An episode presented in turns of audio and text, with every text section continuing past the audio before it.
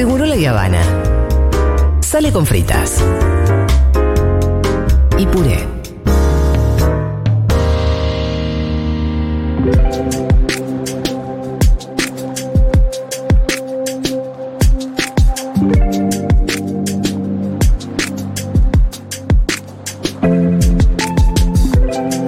¿Sabes qué, Pitu? Si este proyecto que te voy a contar llega a salir, en el bar que estamos armando vamos a tener que poner un dispenser de agua. Bien. De agua. Porque la diputada nacional por, eh, por Cava del Frente de Todos, Mara Brauer, presentó un proyecto para la provisión libre y gratuita de agua potable en establecimientos que vendan bebidas alcohólicas. Ah, mira. Vamos a saludar a Mara en este momento para que nos explique bien el objetivo y el espíritu, como se le dice en derecho, el espíritu del legislador. ¿Qué tal, Mara? ¿Cómo estás? ¿Qué tal? ¿Cómo están? ¿Cómo les va? Bien, vos acá Julia Mengolini y Pitu Salvatierra te saludan. Hola, hola a los dos, hola a, a las y los oyentes. Este, sí, como bien decías, presenté, presentamos en realidad con varios diputados y diputadas un proyecto de provisión libre y gratuita de agua potable en establecimientos que vendan bebidas alcohólicas, ¿no? Eh, por un lado, la, la- la- la obligación de en, en los restaurantes, en los bares, de, de servir gratuitamente agua potable.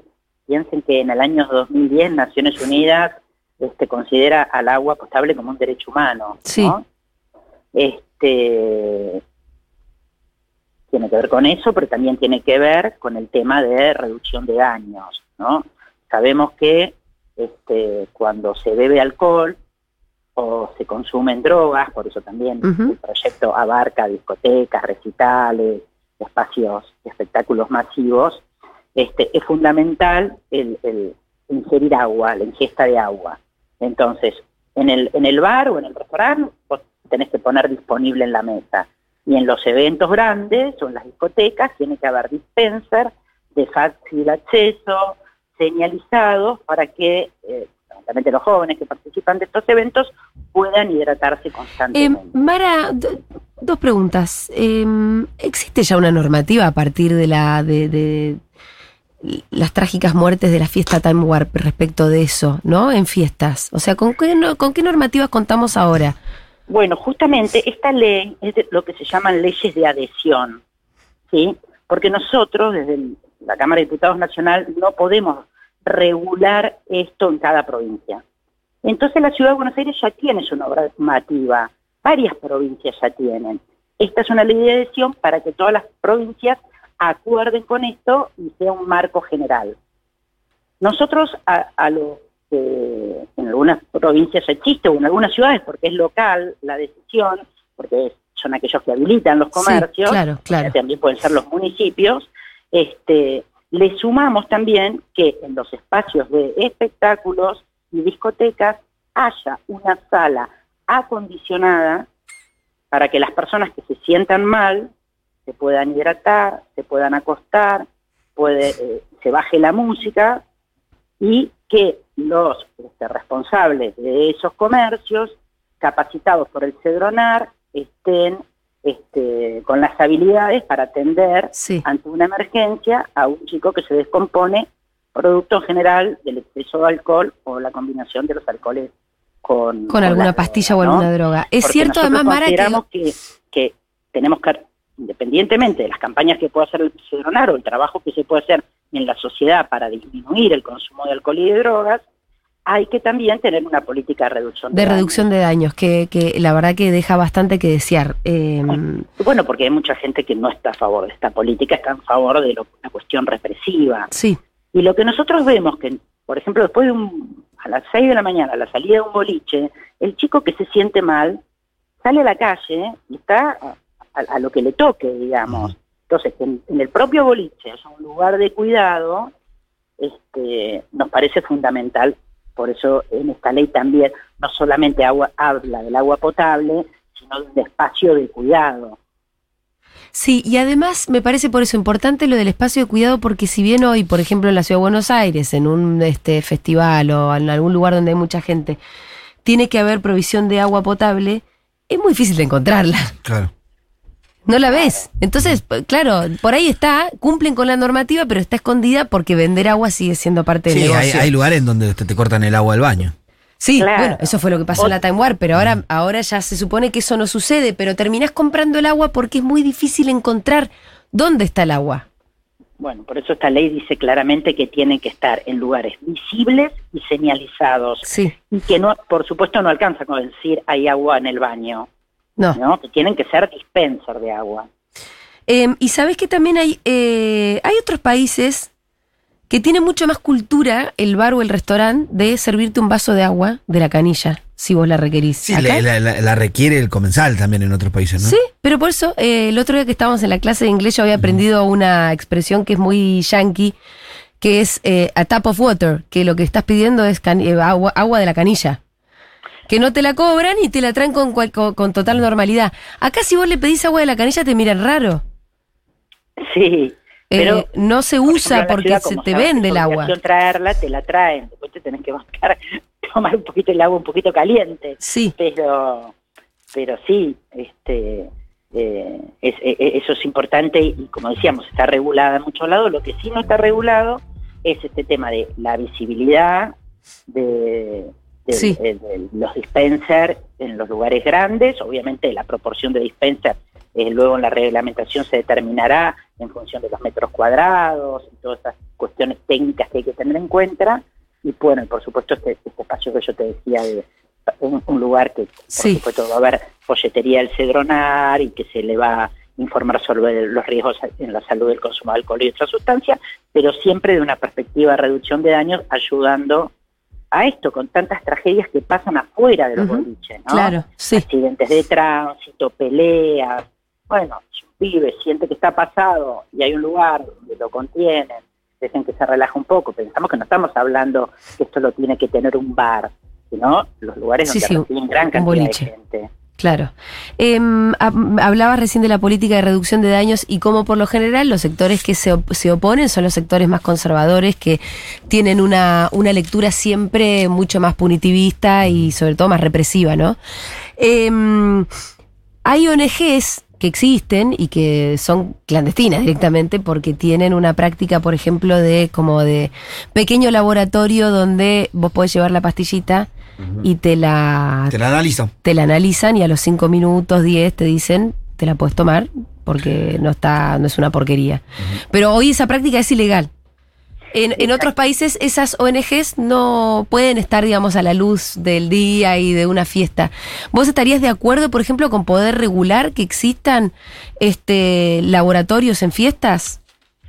Sí, por supuesto, lugares de testeo para que las personas sepan qué sustancia están consumiendo. Miren lo que pasó en la, con la cantidad de personas que murieron por esta cocaína que estaba mezclada con Sí. otro producto. Si las personas que deciden consumir, obviamente el Estado tiene que trabajar para que no consuman, pero si la persona decide consumir, tenemos que protegerlo y darle el derecho a saber qué están consumiendo. Este. La salud está primero, por sobre las este, visiones morales de cómo tienen que ser las conductas de los otros. Ha demostrado que la represión nunca sirvió para nada, que nadie deja de consumir No. producto este, de, de- de una política represiva. Es más, los consumos, que son de distinto tipo, porque hay consumos recreativos o de uso adulto, como lo- por ejemplo, lo sabemos, nosotros queremos despenalizar a la marihuana, este, pero sabemos que hay otras drogas que sus consumos son peligrosos y que hay que trabajar fuertemente sobre eso. Hay que trabajar para la prevención y también para, este, para el respeto a- a- hacia el consumidor y garantizar el derecho a la salud que lo tiene todo, lo tiene el que consume y el que no consume, no es que el Estado no es responsable de la salud del consumidor. Mara, ¿qué tan lejos pensás que estamos de la legalización de la marihuana? Y si lo comparamos como co- de cuán lejos estábamos hace cinco años, Sí. estamos cerca. Ahora, Bueno, ya este, obviamente que dimos algunos pasitos, ¿no? Sobre todo con la legalización para, para uso medicinal, con el autocultivo. el autocultivo. Exactamente, la, la, la, la sociedad ya Ayer, salió, te agrego, ayer salió algo sobre los clubes de, de- de cultivos, en donde se pueden asociar varios varios cultivadores, Ah, como está- se van mejorando inclusive la ley que ya existe. Sí. Sí, no, no, no, no, no se autorizaron los clubes de cultivo eh, para consumo recreativo, lo que se autorizó, No, no, medicinales, ¿no? sí, sí, Sí, sí. medicinal. Siempre medicinal, sí. sí. Sí, sí. Porque bueno Sí, pero había una discusión muy fuerte sobre las cantidades Claro. y cómo hacer que rinda, y no había una claridad con la fuerza de seguridad en cuanto a la posibilidad de asociarse de varios cultivadores, eh, siempre con el uso medicinal hablando. En la Argentina no está autorizado el uso recreativo de esta sustancia.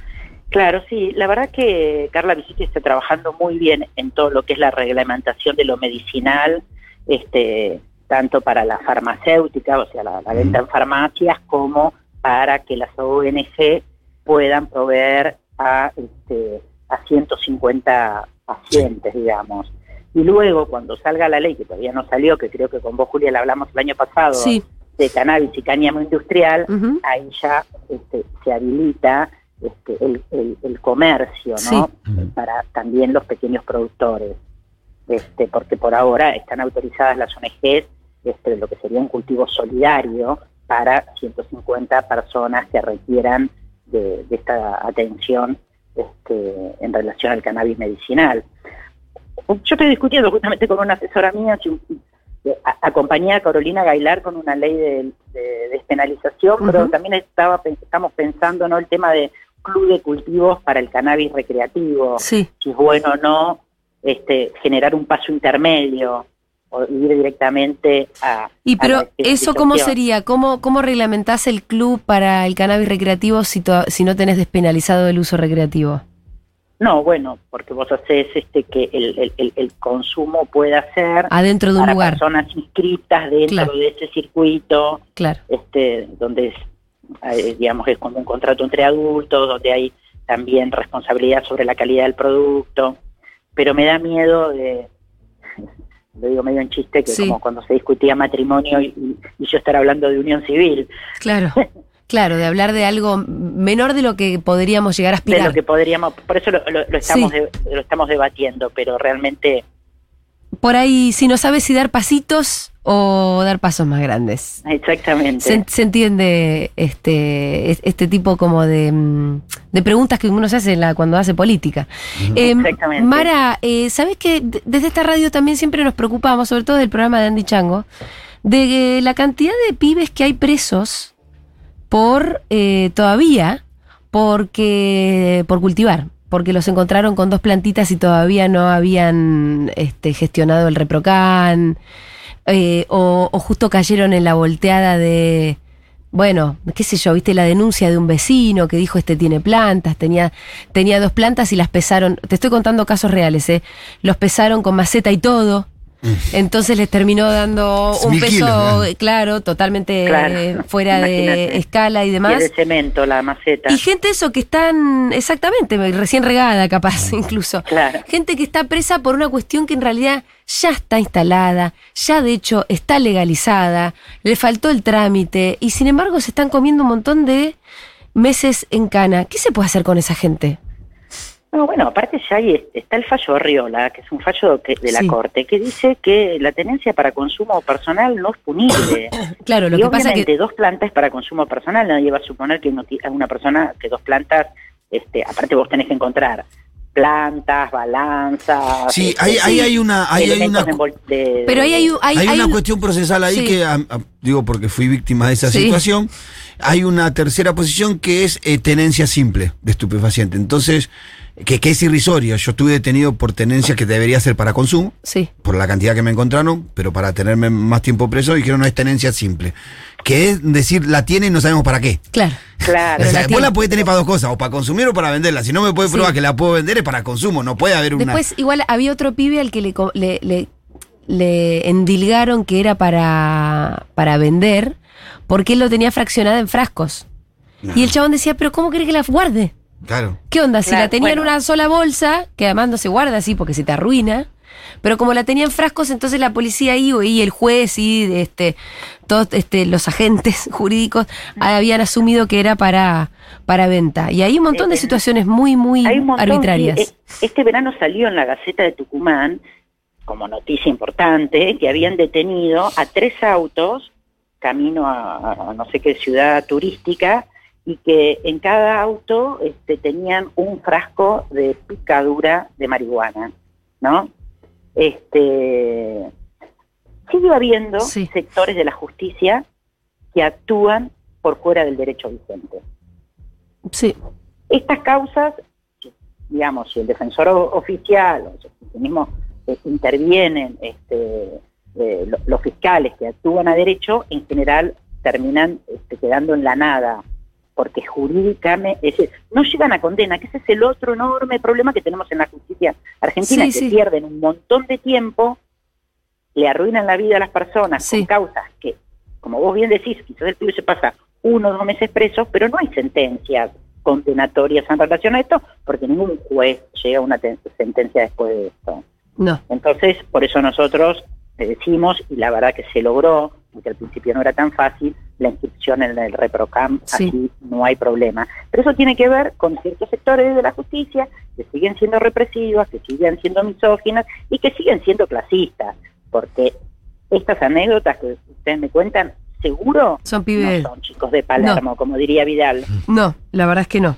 No, en, en eso tiene razón Vidal. No, es- no es lo mismo fumarse un porro en un lugar que el otro, no. porque en uno, la verdad que corre No, más mira, riesgo. hace dos o tres días un chico venía fumando acá a la vuelta de la radio tranquilamente, el, el policía enfrente y no dijo nada. Si yo en mi barrio, que vivo en Ciudad Culta, hago eso, el policía me pone contra la pared o me tira al piso. Bueno, y en ese caso el chico sí está, está, está cometiendo delito porque no se puede consumir en la vía pública. Pero Sí, bueno, pero- como es en otro barrio, sí, pero en un punto está cada vez más normalizado. Ahí donde me parece que la normalidad está cada vez más distante de la legislación actual. Respecto de la marihuana en concreto, seguro. Eh, no, Mara- yo siempre digo que yo vivo en Palermo, que huele a asado y a porro. Sí, total. Palermo huele a eso. Sí. Eh, te mandamos un abrazo, Mara. Gracias por atendernos siempre. Un beso grande, tengan buenas tardes. Era Mara Brauer, diputada nacional por Cava.